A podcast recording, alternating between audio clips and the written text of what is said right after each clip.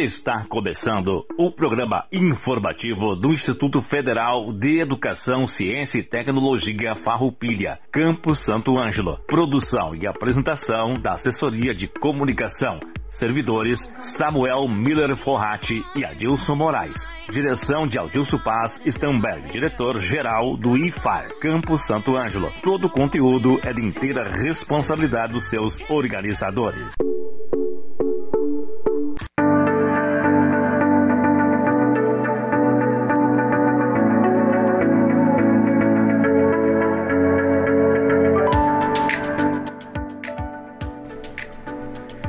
Estamos iniciando mais um programa informativo do IFAR Santo Ângelo. Uma boa tarde à nossa comunidade, uma boa tarde aos nossos alunos, uma boa tarde aos nossos colegas servidores e demais radiovintes. Sejam todos muito bem-vindos a essa instituição de ensino público gratuito e de qualidade. O programa informativo do IFAR Santo Ângelo é transmitida pela Rádio Com FM 98.5 todas as terças-feiras das 13 horas às 13 horas e 30 minutos e também pelo Facebook e YouTube do IFAR Santo Ângelo.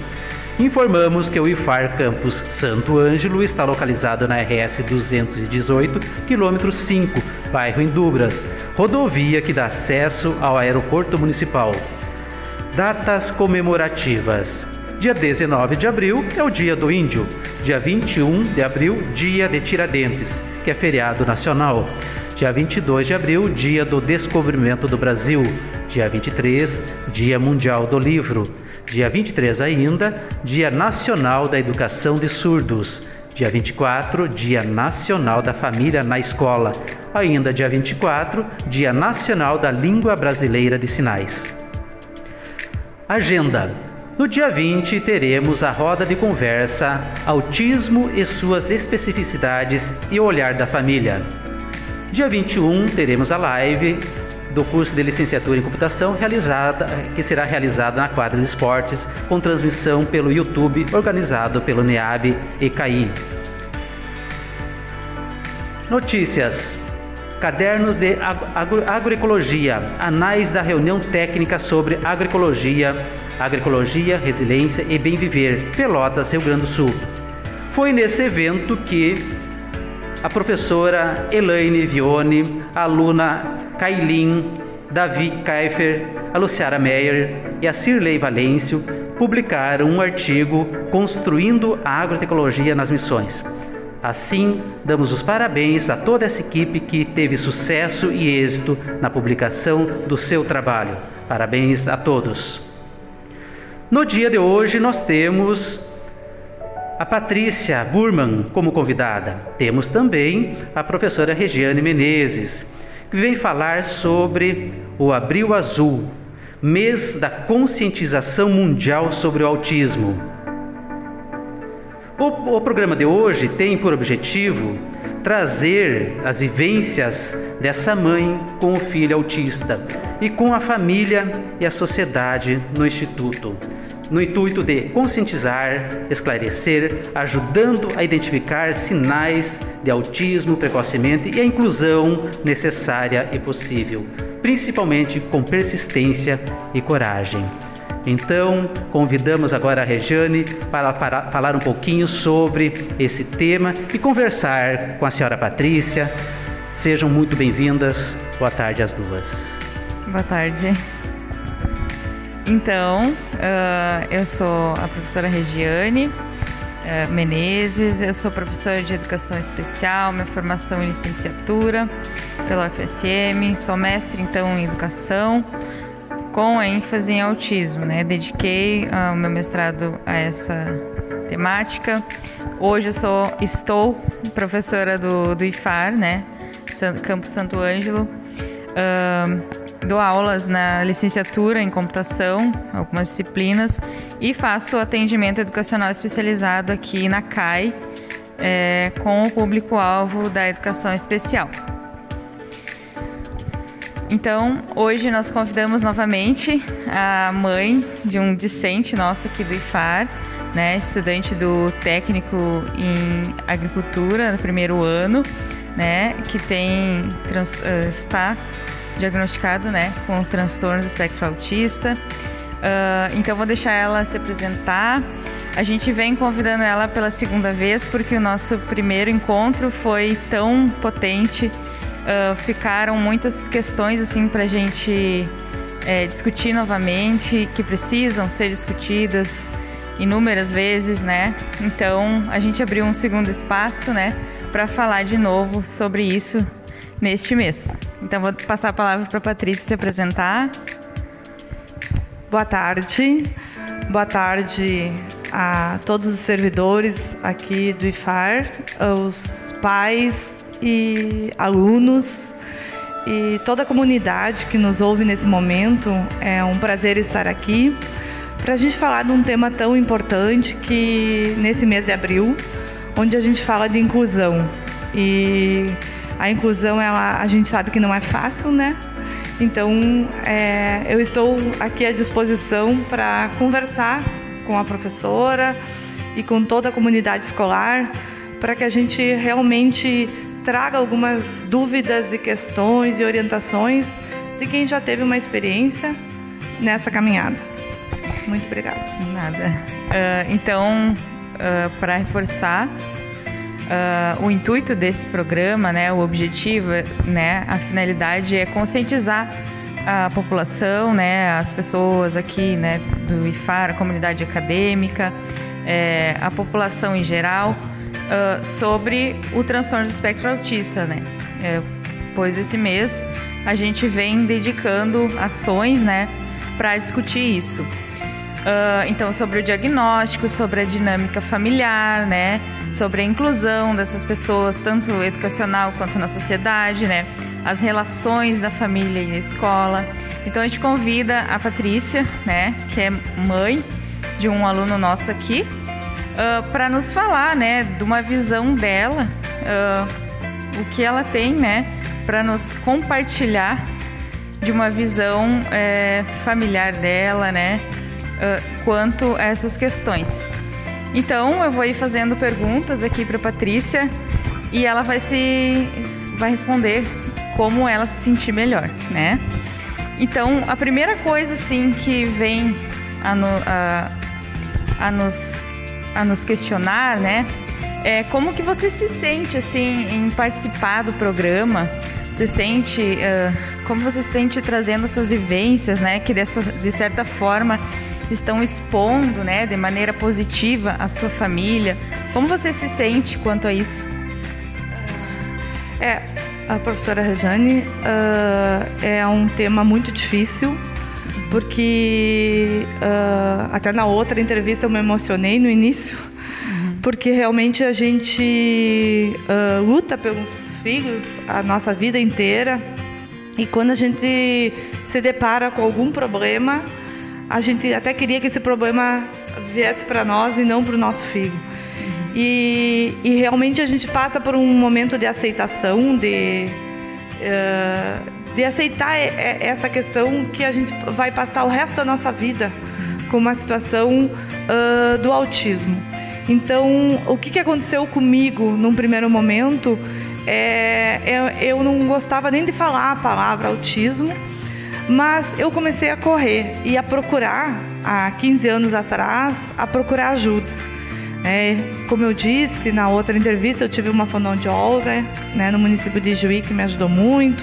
E a partir dali, eu comecei a uma caminhada procurando achar o melhor caminho de como uh, lidar com, com o autismo. Hoje já está bem mais difundido né, na mídia e e mesmo lendo livros, uh, estudando sobre o método Tite, sobre o método ABA, a gente tem muitas referências e às vezes a gente fica em dúvida: será que eu estou no caminho certo? O uhum. que, que, que eu posso fazer para melhorar? Então, é, essa é a grande dúvida: se realmente a gente está tomando o remédio correto, se a gente está fazendo a terapia correta, como nós estamos nessa caminhada. Então, diante de tantos livros, de, da experiência de vida da gente, já como eu tinha dois filhos, né, mais velhos, né, o, o a Bibiana e o Rodrigo, eu a partir da, da educação deles e de todos os livros, filmes e da troca de experiências com consultas e terapeutas, que a gente teve uma. A, a gente resolveu seguir o caminho do Arthur uh, pela educação do amor e dos limites. Né? Então, assim, foi. Uh, mesmo com essa angústia, eu, eu digo, prof, que eu comecei a correr e buscar alternativas, uhum. o melhor caminho.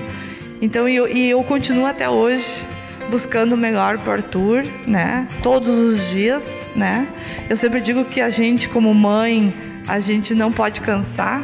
E eu sempre digo, disse para os meus filhos que a gente não deve fazer nada mais ou menos, nenhum trabalho escolar mais ou menos. Então a gente sempre procura dar o melhor, né? E dar o melhor é dar o nosso tempo, é dar aquele carinho e ao mesmo tempo uh, ter as rédeas dessa situação, né? É, seria nesse sentido. Então, de forma nenhuma você sente assim é, dificuldade em compartilhar essas questões, né, que outros pais podem estar vivendo, né? Você não tem nenhum tipo de receio de compartilhar isso. Você acha isso importante? É, eu na realidade eu até gosto de compartilhar porque Sim. eu tenho certeza que a gente pode estar ajudando, uhum. né? Porque não é, isso não é feio. A, a gente tem que mostrar essa inclusão. A inclusão, ela é um direito de todos. E né, a, a escola do IFAR aqui, ela, ela tá de parabéns, né? E por onde nós passamos, aconteceu essa inclusão. Então, ela realmente uh, não é fácil porque a gente tem um modelo mental. A gente já vem numa cultura de como criar os filhos e daqui a pouco se a gente se depara com uma situação um pouco diferente, ela acaba uh, nos dando uh, uh, qual é o caminho correto que a gente vai percorrer. Mas a, gente, a gente começa a ver a evolução, por exemplo, do Arthur, a cada dia, mesmo que ela seja lenta. Como eu falei, ele demorou um tempo, por exemplo, para atar os tênis. Então a gente tinha jogos de atar tênis, a gente tinha um tênis velho para ele atar. A gente passou por esse período muito mais tempo do que com os outros filhos que a gente nem viu quando eles começaram a atar os tênis. Então são uh, detalhes Uh, por exemplo, numa criança mais nova, de três aninhos, dois aninhos, ela vai ter dificuldade talvez de comer, né? Então é um processo que vai demorar um pouco mais. E principalmente uh, na fala ou estereotipias, né? Eu não deixava ele olhando na janela, né? Ou fazendo alguns movimentos repetitivos. Eu, eu procurava sempre intervir nesse, nesse momento. Então, assim, eu, eu, como é um espectro autista, é um transtorno, não, é, a gente, a, a, as pessoas são praticamente normais. Elas, hoje o Arthur vive conosco, uh, ele viajou conosco nesse, nesse feriado. Eu não, com mais os nossos dois filhos, eu não vi diferença em nenhum momento de nós estarmos uh, visitando um familiar, estarmos numa festa, estarmos na igreja e, e uh, há uma diferença do Arthur com os outros dois filhos. Ele consegue uh, ver que a nossa vida tem regras. Eles têm regras aqui na escola para fazer os trabalhos, para convivência. Não é fácil, não é fácil. Eu, eu não posso dizer que é uma caminhada fácil porque ela não é mas a gente consegue. E toda a família, eu tenho só que agradecer a minha grande família, que todo mundo uh, acolhe o Arthur e a, e a gente hoje, eu, eu consigo ajudar muita gente, né? Ajudar, seja com material que o Arthur já ocupou, o material de outros anos escolares, ou seja, divulgando a experiência de que eles podem seguir sim uma vida estudando e trabalhando uhum, na sociedade. E já que tu citou alguns sinais, né, durante a tua fala, então uh, eu gostaria de, de perguntar para ti assim, que dicas, o que, que você diria, né, uh, para o pessoal que está nos, nos, ouvindo, né, sobre os primeiros sinais de autismo? Quais foram os primeiros sinais que, que o teu filho apresentou? Sim, é, cada caso é um caso, né? Cada, cada criança tem a sua particularidade, mas tem alguns sinais como o olhar parado numa janela, o, o movimento repetitivo uh, das mãos, né? Na hora do brinquedo, uh, alinhar os carrinhos, né? Deixar, deixar os carrinhos em fila, uhum. né? E não fazer aquele brinquedo. Então, para brincar, a gente sempre intervia junto. Então, tem alguns sinais lá no início uhum. que a gente começa, e principalmente a fala. A fala uh, no Arthur, ela, ela atrasou, né? Daí a, a, a, fala, ele, ele não conseguia dar uma resposta e também a gente não conseguia estabelecer uma conversa, assim, eu e ele. Até hoje ele tem preguiça de falar. Eu pergunto para ele todos os dias: Arthur, como foi a aula hoje? Foi boa. Daqui a pouco eu pergunto alguma coisa que não é do interesse dele, ele me diz: não quero conversar. Então, até hoje, a gente tem que instigar muito ele. E às vezes ele vem com uma conversa bem diferente da que nós estamos, porque é o que está do, do interesse dele. Então, até hoje, a gente tem essa dificuldade, por mais que toda a vida a gente está trabalhando com fonoaudióloga, tentando fazer esse trabalho e pesquisando sobre isso, até hoje a gente tem essa dificuldade. Mas foram os maiores fatores uhum. uh, que eu posso dizer uh, do Arthur é, seria na fala. Uhum. E no relacionamento, né? Sim. É importante destacar também que pessoas com autismo, né? têm essas características, mas não todos vão apresentar as mesmas dificuldades, né? Então sempre é na interação social, essa troca com o meio, essa devolutiva, né? Uh, para quem está ali, os familiares e tal, que são os primeiros, né? As primeiras pessoas que eles convivem, então essa troca social, o olhar, o balbucio, né? A questão da fala atrasada, então a gente tem que ficar muito atento a esses sinais que vêm junto com as estereotipias, né? Que são movimentos e comportamentos repetitivos que a gente não tem, às vezes é, não, não condiz com aquilo que ele deveria estar fazendo naquela idade, né? Então, repetir, ter pensamentos rígidos, ah, tudo tem que ser naquele tempo, naquela hora, precisa ser agora, tem que ter uma rotina.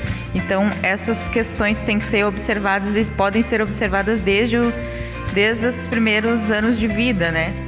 Então, uh, que idade tinha, né, o, o, seu filho quando teve conhecimento, né, do quando ele foi diagnosticado? É, na, na época, há 15 anos atrás, uh, quando o Arthur nasceu, uh, era mais difícil, né? Não se falava muito, a gente não tinha muito, tinha literatura mas era, é, não era tão difundido e não as pessoas uh, viam isso como algo assim muito ruim, muito feio. Então uh, eu, eu na realidade uh, fui atrás mesmo quando ele tinha três aninhos, mas eu já via antes que ele estava com um pouco de atraso na fala, uhum. né? Então, mas eu fui procurar ajuda quando eu tirei férias, na época eu trabalhava em Panambi. E, e daí ele ficou comigo em casa num dia de semana, porque nos finais de semana, com os outros dois irmãos, aí estava todo mundo junto, era aquele churrasco do domingo, era aquele passeio.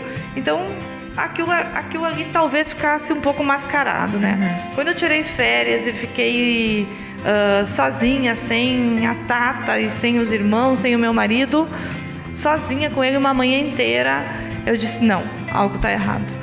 E daí, a uma e meia, eu estava na fonoaudióloga, já que era minha conhecida procurando ajuda. E a partir dali, eu sempre, todos os dias, eu peço a Deus para mim não cansar e para que eu tenha forças para incentivá-lo, uhum. né? E ao mesmo tempo eu tenho que respeitar o ritmo dele, né? Ou respeitar, ele levanta comigo às 6 horas da manhã, ele toma seu banho, toma seu café, tudo sozinho, arruma sua cama. Mas para eu chegar a essa autonomia até hoje foi uma caminhada longa, muito longa e de muitos limites. Ele não faz o que ele quer. Muitas vezes a gente acaba cansando e relaxa, uhum. né? Mas dali a pouco a gente, ó, não, isso não tá certo. né? Então a gente começa uh, novamente aquele trabalho uh, colocando para ele o que pode e o que não pode. E como que foi a reação da família, assim, como um todo, quando souberam do diagnóstico de ter? É, no início, como eu falei, que já passou alguns anos, 12 anos atrás, uh, o pessoal até no, no, início não acreditava, né? Uhum. É, nem eu, eu também não, não eu queria fugir, né? É, a gente prefere negar, né? Mas uh, aos poucos tem uh, familiares da área médica e da área da saúde e a gente tem pessoas que, que vêm até nós para nos ajudar, mesmo que não são da família. E, mas me, o que, que a família nesse momento é muito importante é pro amor, pro carinho, né? Eu tenho minhas irmãs que me ajudaram muito, é uma, uma irmã minha que me ajudou a criar meus filhos, porque a minha mãe já era mais de idade, mas mesmo assim todos deram o colo para ele, até demais. Eu tinha que dizer, ó, limites, porque aquele amor era tanto pelo Arthur eu lembro da minha mãe, da minha sogra, que já não estão aqui conosco, né? Que faziam tudo o que ele queria, né? Uhum. Então, na realidade, eu tinha que dizer, ó, oh, não, isso não pode, uhum. né? Mas uh, o, que, o amor é fundamental, né? O amor, ele prevalece, né? É o colo que você tem que dar, aquele colo, aquele aconchego e, ao mesmo tempo, esse limite. E com relação assim ao contexto educacional, né, como que foi? É, teve dificuldades, né? Que desafios e também qual a importância dos pais serem atuantes, né, no processo de escolarização dessas pessoas? Como foi isso? É, na escola, ele é um mundo já diferente da família. Na família, como eu digo, com os primos, meus sobrinhos, acaba que é uma vida muito normal. Na escola já é um ambiente diferente, com, com amigos, então uh, realmente não é muito fácil. Eu procurava sempre ajudar a escola no que fosse preciso, né? Para professores, porque existem professores que têm uma sensibilidade um pouco maior de enxergar aquele como ele está atuando, que às vezes ele pode dizer um não, mas na realidade ele quer dizer um sim ele está ali. Como, como enxergar isso no aluno, ter essa percepção, ter essa sensibilidade. Então, eu sempre procurei ajudar no que for preciso, indo na escola, disponibilizando algum material. Então, assim, uh, uh, estar sempre aberta e à disposição para que esse processo se desse da melhor maneira possível. E eu sei que não é fácil. Né? Não é fácil porque ele tem o tempo dele e o tempo é mais curto do que um aluno normal. Às vezes ele não quer que aquela aula uh, dure 50 minutos, uhum. ele quer que dure meia hora. Então realmente tem que ter muita paciência. E assim, para nós fechar, assim, uh, eu gostaria que tu, tu desse uma dica, assim, para as pessoas, né, que estão nos ouvindo, né, da importância dos pais agirem rápido, né, uh, encarar essa situação, né, do diagnóstico ou procurar ajuda, né, encarar, dizer assim, ah, meu filho tem problema, eu preciso agir, né, que que que dicas você daria para esses pais que nos ouvem, podem estar nos ouvindo? Sim, eu primeira coisa eu quero dizer que vocês não tenham vergonha, que vocês procurem ajuda. O filho de vocês merecem. Então assim, e deem limites digam o não. Não tenham medo de dar esses limites. Então, o, o segredo é estar junto à escola, estar abertos para ajudar, porque esse é um problema como tantos outros. Existem tantos tipos de inclusão, seja numa cadeira de roda, seja de um cego, de um, de um surdo. É mais um problema a ser enfrentado. Então, uh, puxem para vocês a responsabilidade desse problema e não cansem vão atrás que dá certo e eles conseguem viver normalmente. Um grande abraço, estou à disposição de todos da escola e todos os pais.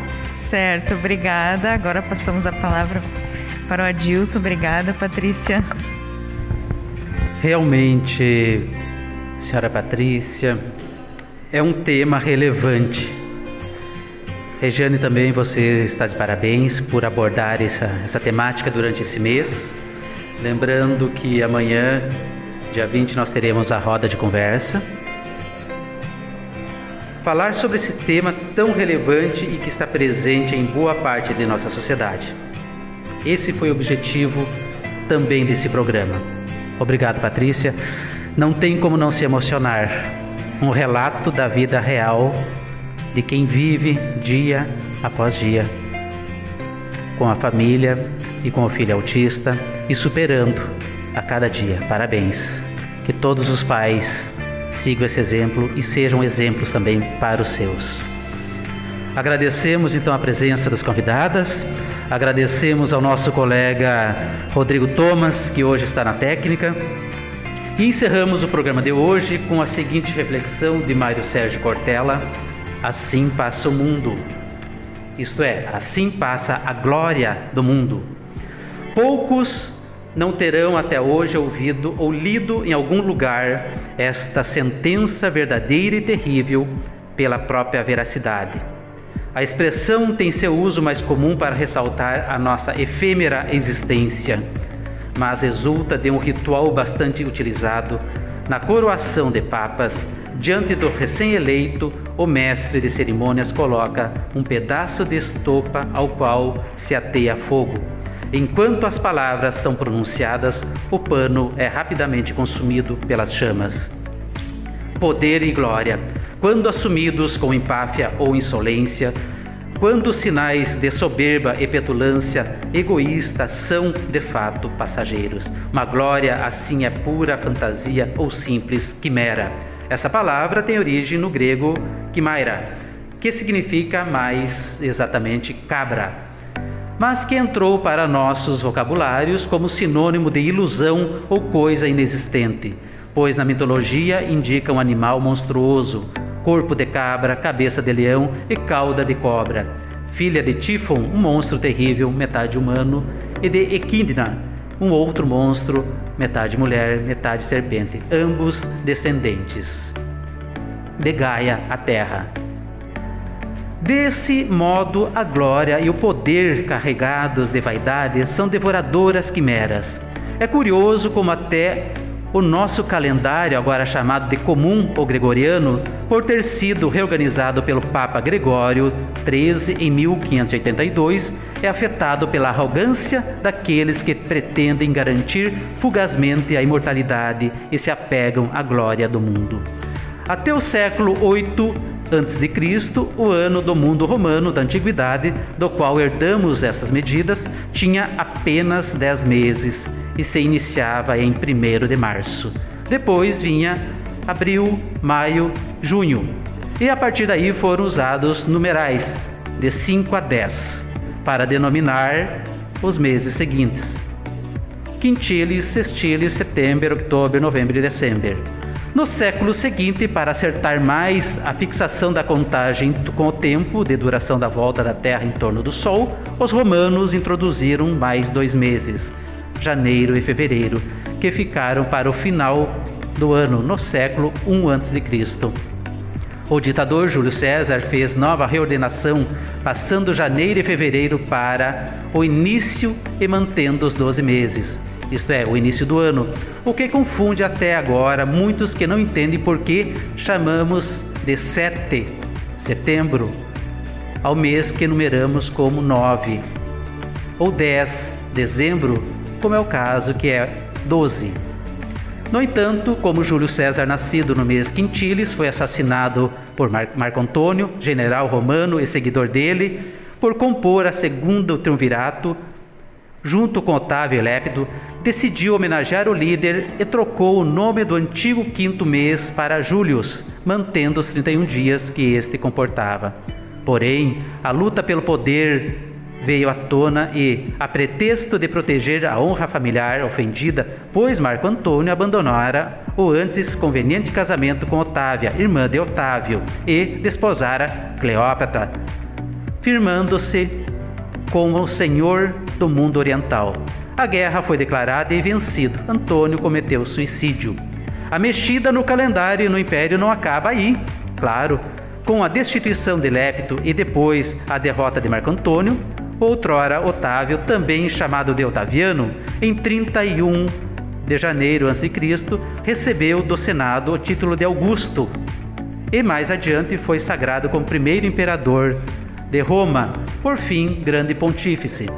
O imperador entendeu não ser adequado para alguém do porte dele não ser também homenageado com um nome no ano e não teve dúvidas em alterar o sexto mês, antigo Sestiles, para Augustus, hoje agosto, criando o nosso atual agosto. Mas não ficou contente, Sestiles seguindo a lógica da alternância dos meses 30 e 31 dias, exceto fevereiro pela sua posição mais anterior de último do ano, quando se fazia o acerto final da translação. Sucedia a Július, grande nos seus 31, e desse modo tinha duração de 30 dias. Sem problema, a lógica foi quebrada e ordenou que seu mês não fosse inferiorizado e passasse a ter também 31 dias. Quase ninguém mais liga agosto a outrora Augusto, e menos ainda lembra que julho, agosto são os únicos meses consecutivos com o mesmo número de dias em memória do poderoso imperador.